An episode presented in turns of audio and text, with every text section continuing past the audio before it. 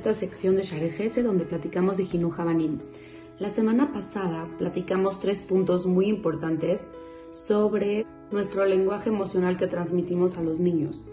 Es muy importante saber que nosotros como papás tenemos todo nuestras manos para influenciar a nuestros hijos del lado positivo y del lado negativo. Ahora vamos a hablar de las influencias que ellos también tienen en la calle. Para que tengan menos influencia sobre lo que está sucediendo a su alrededor en la calle, pues lógicamente sabemos el niño tiene que gustarle estar en casa, querer estar en casa. Claro que va a ir a la escuela, claro que va a ir a hacer sus actividades, no seamos extremistas, pero en el momento que el niño está en casa, ¿cómo el niño se siente? ¿El niño está contento? ¿El niño está nervioso? ¿El niño quiere estar en la casa o no? Muchas veces no nos damos cuenta, pero cuando papá y mamá discuten, pelean y no hay armonía entre uno y el otro, en verdad todo el mundo del niño se le está moviendo. No tenemos idea lo que causa una discusión para un niño. Claro que hay discusiones tranquilas, claro que tenemos que enseñarles a que parte de la vida también es que cada quien tiene un punto de vista distinto y hay que llegar a un punto medio y saber exponer nuestros puntos de vista.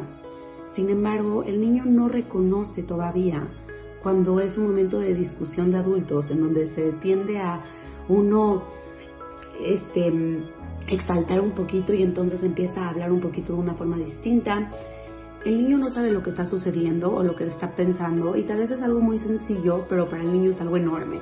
Y se siente inseguro, se siente disconforme y estos niños son los que tienden después a estar fuera de casa, buscan cualquier pretexto para estar fuera de casa, ir a casa del amigo, y también está bien tener un equilibrio, pero el chiste es que el niño sepa que su casa es un lugar en donde estamos contentos, donde estamos contenidos, donde sí, papá y mamá pueden tener distintos puntos de vista, pero nosotros como adultos decidimos qué hablar en frente del niño y qué hay cosas que se tienen que hablar en el cuarto con puerta cerrada para que el niño no se ponga nervioso como muchas veces lo hacemos. En verdad, todo el mundo del niño se destambalea cuando papá y mamá están discutiendo frente a ellos. Una vez alguien le preguntó a Rav que cuál es la mejor forma de educar a los niños, cuál es el mejor método y contestó papás felices.